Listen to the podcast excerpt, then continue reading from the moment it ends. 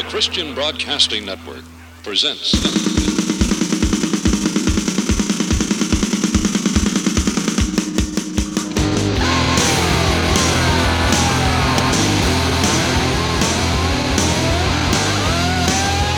Largement Music.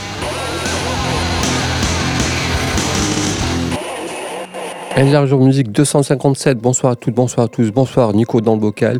Ce soir c'est Enlargeur Musique quand ils sont en voyage avec un petit pays européen, mais quel pays?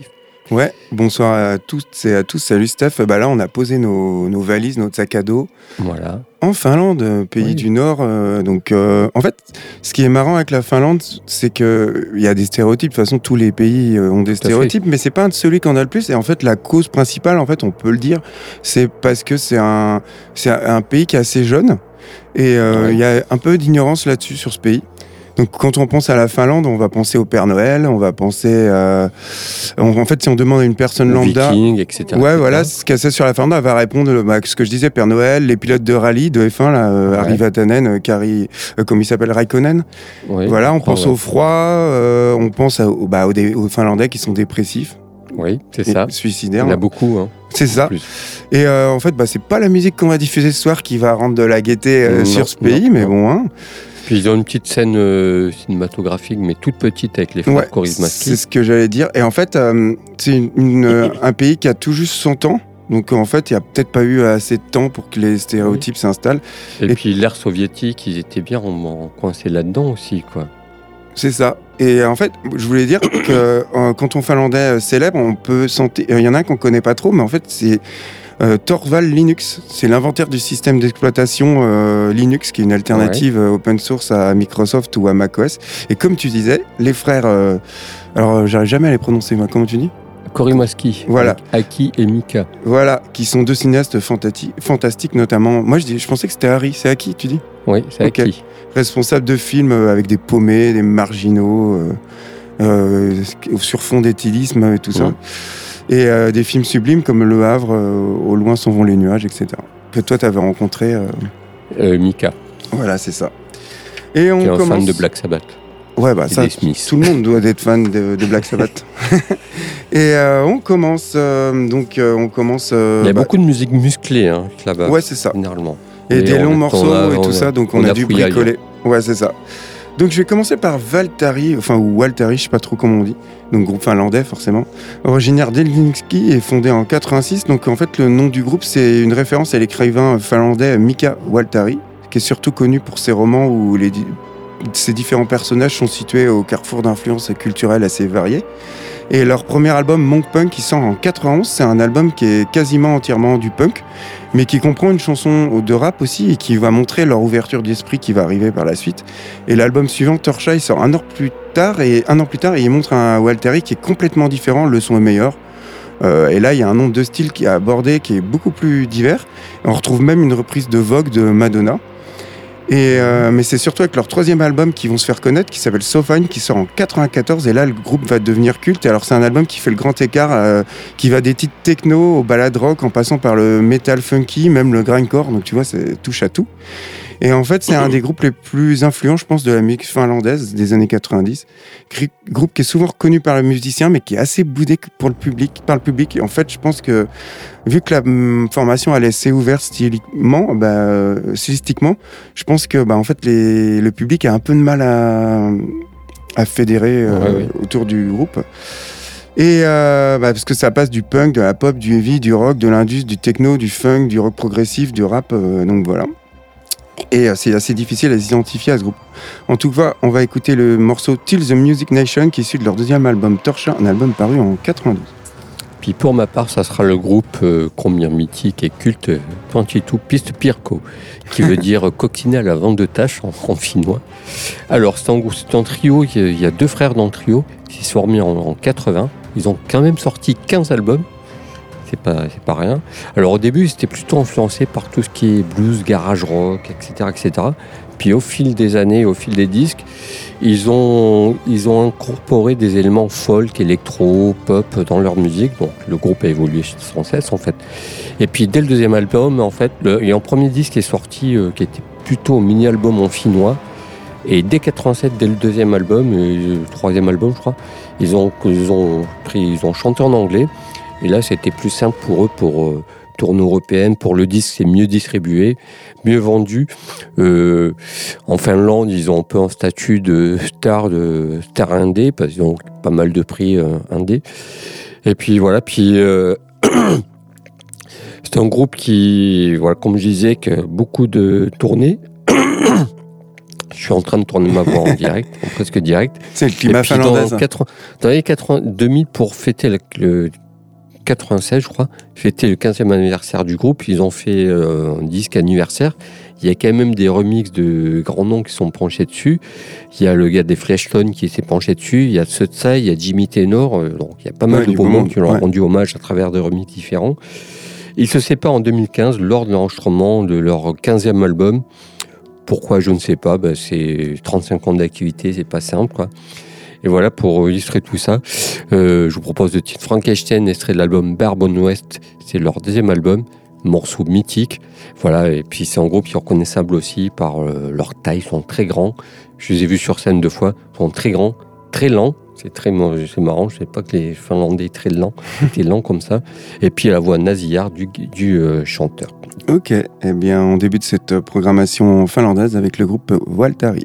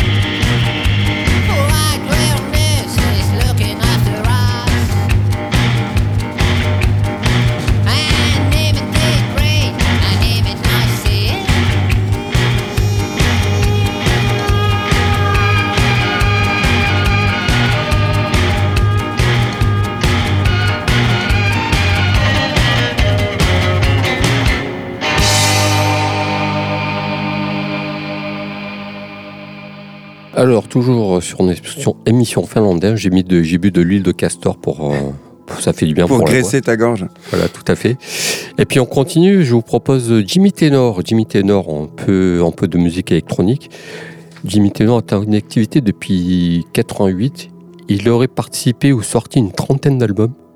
Donc c'est pas... Non, parce que, que dis-je Une cinquantaine d'albums. Ah oui. Ah oui, donc euh, lui, ça va de, de la musique électronique pure et dure euh, sortie chez Warp au- à l'afrobeat, en passant par le jazz, par des trucs euh, complètement... Il part un peu dans tous les sens, mais c'est toujours euh, super bien foutu. C'est toujours, voilà, c'est toujours classe.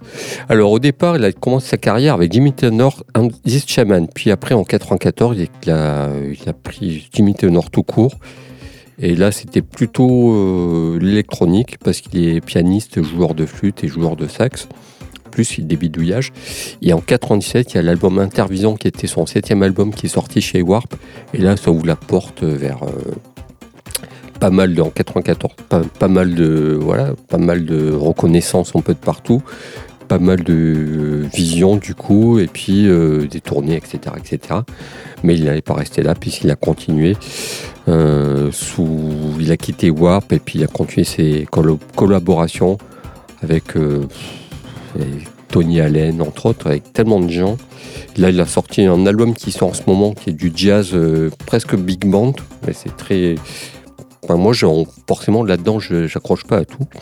Mais bon, ça reste quand même un ovni musical, et puis c'est assez unique, sa carrière est assez unique avec ses grosses lunettes. Et puis voilà, puis il se promène au gré de ses voyages imaginaires, et puis les colla- collaborations naissent comme ça, dans ce qui se passe dans sa tête, dans, les projets en fait. Il part sur des projets. Je vous pro- propose le titre Sugar Daddy, ce serait de l'album Intervision. Septième album que je vous recommande vivement, sorti chez Warp, et c'est cet album justement qui va donner une autre ampleur à sa musique. Et puis il va partir sur d'autres choses après, mais ça c'est une autre histoire. Ok, on enchaînera avec Tergoton, donc c'est un pionnier du groupe pionnier du funeral doom metal, donc c'est une formation culte, mais en fait qui a acquis son statut euh, culte qu'après leur séparation. Au départ, c'était une Bon, bande. ça arrive de temps en temps, ça. Ouais, c'est ça. Au départ, c'était une bande de gamins âgés de 15 ans qui venaient de Turku, une ville qui est située dans le sud-ouest de la Finlande. Ils décident en 90 de monter un groupe qui nomme Tergoton dans l'optique de jouer du death metal. Puis en fait, très vite, les membres ils se rendent compte qu'il n'y a plus rien de réellement novateur à apporter au genre. Ils décident de changer de direction pour euh, pas être noyés dans la masse. Ils choisissent le doom metal pour en fait la lourdeur, la lenteur, tout en gardant l'agressivité du death metal. Ils enregistrent en 90 une démo, euh, Dancing in the Realm of the Shade. Mais en fait, le groupe, ils sont pas contents du travail, elle va jamais sortir.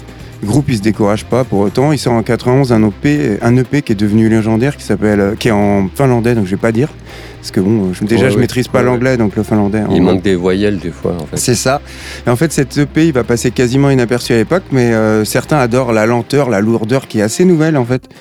Euh, mais par contre, une majorité du public qui refuse d'accepter quoi que ce soit qui depuis de- de- d'aussi lent. Donc en fait, c'est un EP qui est culte, mais en même temps détesté. En 92, Tergoton, il donne les deux seuls concerts de son histoire dans les environs de leur ville.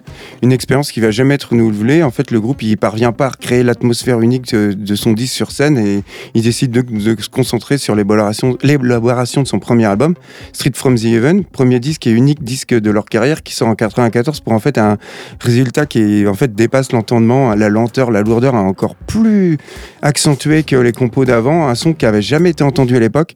Personne au sein de la sphère métal avait encore jamais osé euh, aller aussi loin dans la lenteur. En fait, pour beaucoup, ce disque il constitue la pierre angulaire d'un nouveau genre qui va se nommer le funeral doom metal. Et en fait, après cet album, les membres, les membres, ils décident de se séparer. En fait, leur travail, il était jugé trop extrême pour l'époque. Ils choisissent donc de mettre un terme à l'aventure en 93 et en fait, chacun prend une direction euh, différente. Et là, c'est là où tu vas connaître le chanteur et le batteur. Ils vont continuer leur carrière en formant This Empty Flow, D'accord. tu vois. Un excellent groupe qu'on avait déjà diffusé qui, lui, euh, opte un style un peu différent de Tergoton qui se rapproche plus du shoegazing en jouant avec des groupes comme Mhm. Slowdive euh, et puis qui va évoluer ensuite vers le trip-hop. En tout cas, on va écouter le titre The Unknokada in the Cold West qui est issu de leur unique album Stream from the Heaven, un album paru en 94. Mais tout de suite, Jimmy Tenor.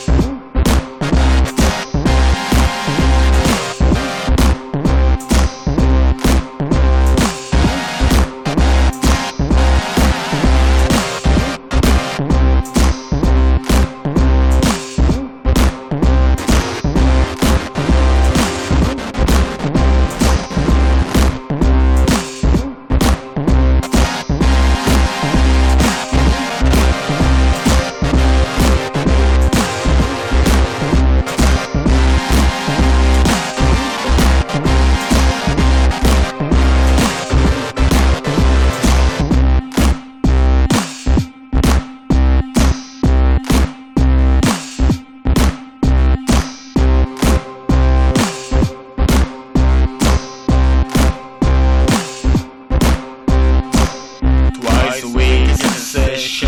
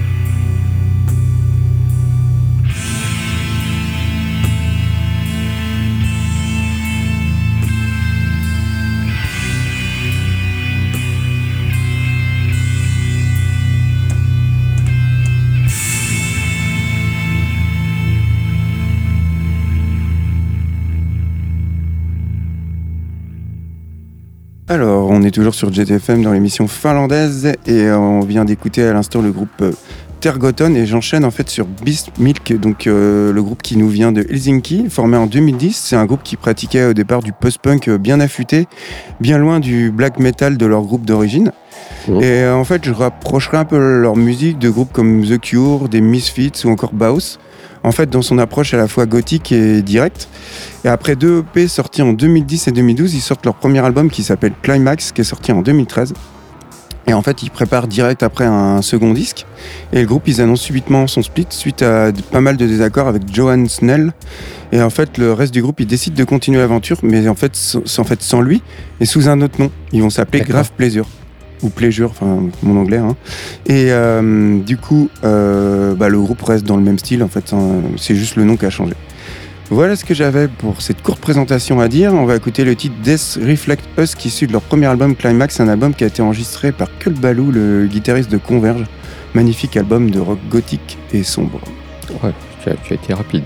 Puis moi, ça sera pas tout, pas trop gay non plus. C'est le groupe, C'est le groupe Pansonic, pardon. Oh, J'adore, tu me l'as piqué ça. Pansonic, euh, en fait, il y a eu en procès au début. C'est un groupe culte qui, est en activité depuis, qui s'est formé en 94. Ils sont arrêtés en 2009. Puis pour faire du solo derrière, quoi. Alors Pansonic s'était attaché, donc parce qu'ils ont été menacés par une grande marque de procès, donc ils ont mis euh, un petit espace entre les deux, donc Pansonic en deux mots. C'est un duo électro, comme je disais, musical, expérimental et influencé par toute la scène indus du début des années 80, le hip-hop, le reggae et aussi Johnny Cash. Cherchez les comme ça. C'est des compositions de bandes froides hypnotiques, des espèces de samples. Il y a des synthés vintage. Il y a aussi, euh, euh, c'est presque cold wave, tout en étant électronique. Donc ils ont sorti 12 albums, des multiples collaborations à droite et à gauche. Et puis ils sont séparés, comme je disais, en 2009 pour, pour faire des projets solo. Mais il y a quelques, il y a, euh, ils ont annoncé qu'ils revenaient faire un peu de scène. Ils ont fait quelques scènes épisodiquement. Mm. Mais voilà, sinon c'est C'est un groupe qui est difficile. euh, c'est difficile d'accès, c'est ouais. compliqué. Euh, quand c'est un album, c'est aussi compliqué. J'ai choisi le titre Endless sur un featuring avec Alan Vega. ouais, ils avaient fait un album. Mm. Ouais. Il y a beaucoup de collaborations, beaucoup de gens qui ont participé à leur, leur, euh, à leur disque. C'est un groupe assez culte Mhm. qui est quand même un peu dans l'ombre et c'est extrait de l'album Endless. Voilà. Ok, eh bien, on écoute Bismilk.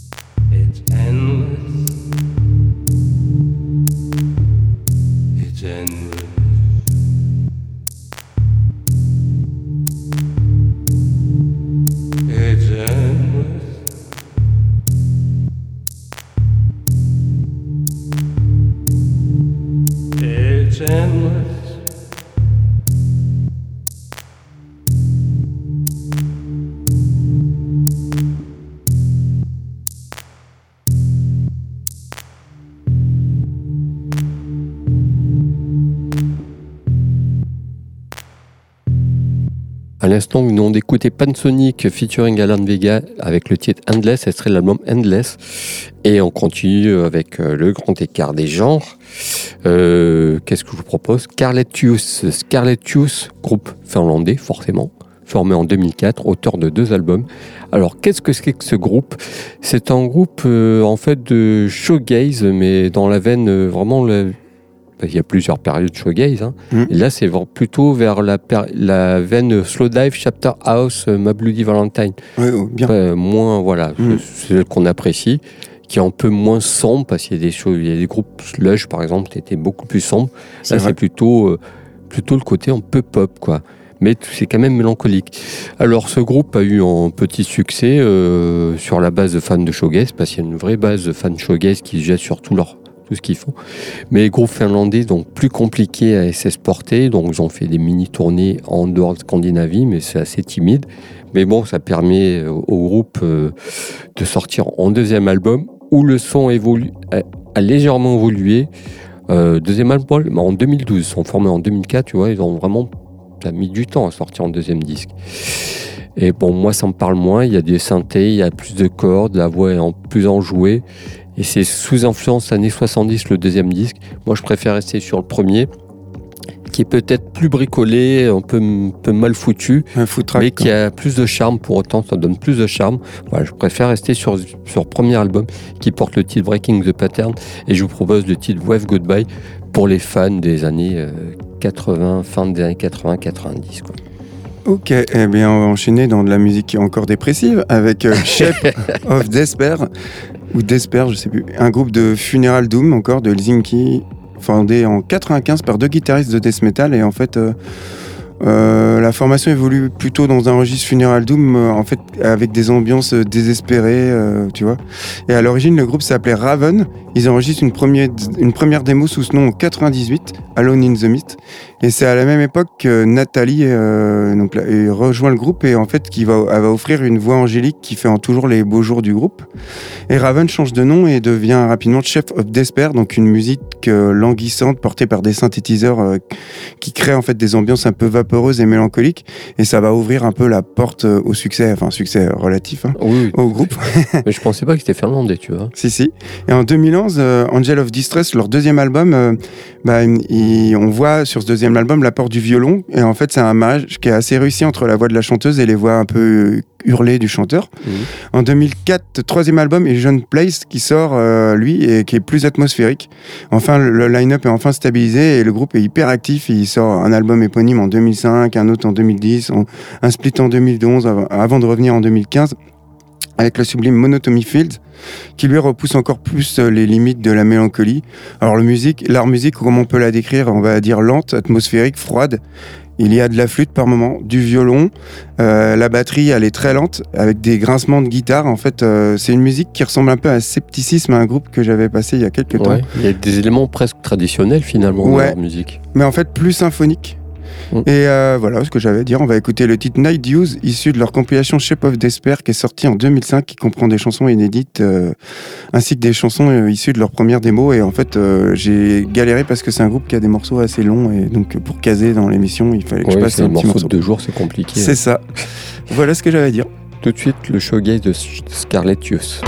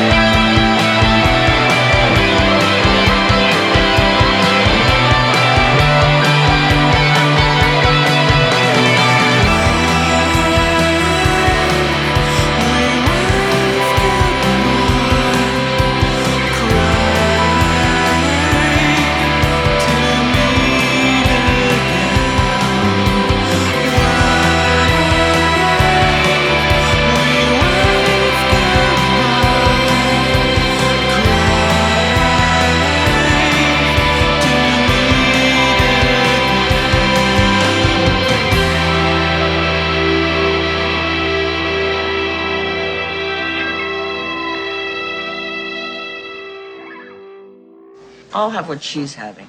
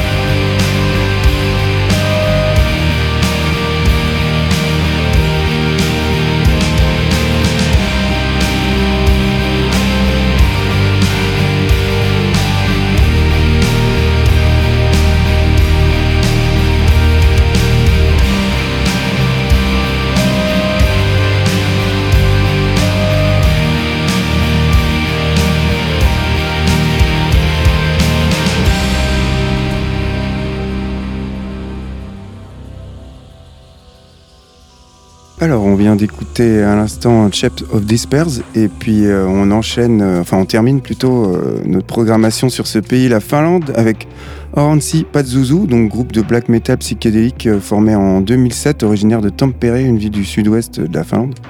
J'ai révisé la géographie, hein, tu- tu- Ouais, je tiens bien. à le souligner, Moi, de non, la j'ai pas Finlande. fait. C'est un groupe qui combine en fait le terme orange euh, dans son nom en fait le nom du groupe combine le terme orange donc Oransi en finnois et celui de la divinité mésopotamienne Pazuzu. Euh, ils, ils adoptent une posture euh, en fait qui est différente des autres groupes de black metal. Euh, ils choisissent plutôt la voie du psychédélisme autant dans leur approche musicale expérimentale que dans les paroles qui évoquent la relation entre l'homme et l'univers. Ça vient entre autres du leader Jun Is, ancien membre du groupe de space rock Kuolet Intiati. Alors désolé, hein, c'est en finnois, hein, j'ai sans doute écorché le nom du groupe. Et le passé musical de leur leader, bah, en fait, il ressurgit dans le style musical qui combine en fait le black metal avec le rock psychédélique, le space rock et le metal progressif. Ils avaient sorti un premier album euh, surprenant, euh, donc je vais pas dire le nom, qui sort en 2009, qui a fait parler de lui. Et puis, euh, moi, c'est leur, surtout leur troisième album que j'avais kiffé, je vais pas leur redire le nom pareil, qui sort en 2016. Et là, ça change de, de dimension, un succès critique euh, unanime. Et puis, euh, voilà ce que je peux dire. hein. Euh, je les avais vus au Roadburn, ils avaient fait un concert de ouf. En 2020, ils ont signé chez Nuclear Blast et ils ont sorti euh, leur quatrième album, dont je vais pas encore dire le nom.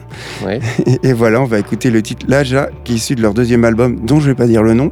Un album paru en 2016. Et puis pour ma part, bon, euh, je cherchais un groupe féminin euh, finlandais, je trouvais pas. Il y a beaucoup de chanteuses lyriques ou gay, enfin ou traditionnelles. Et puis je suis tombé sur ce groupe que je ne connaissais pas, ça me faisait marrer, un groupe euh, de punk, de punk hardcore féminin finnois, ça me Ah ouais, faisait non. marrer. de trouver Enfin, remarque, il y en a partout, tu me diras. Ouais, ouais, il y en a partout, Mm. quoi. C'est le groupe Melusaste. Ils chantent en finnois. 2009, euh, formation en 2009 et 2013, ça s'est arrêté parce qu'elles s'entendaient plus trop.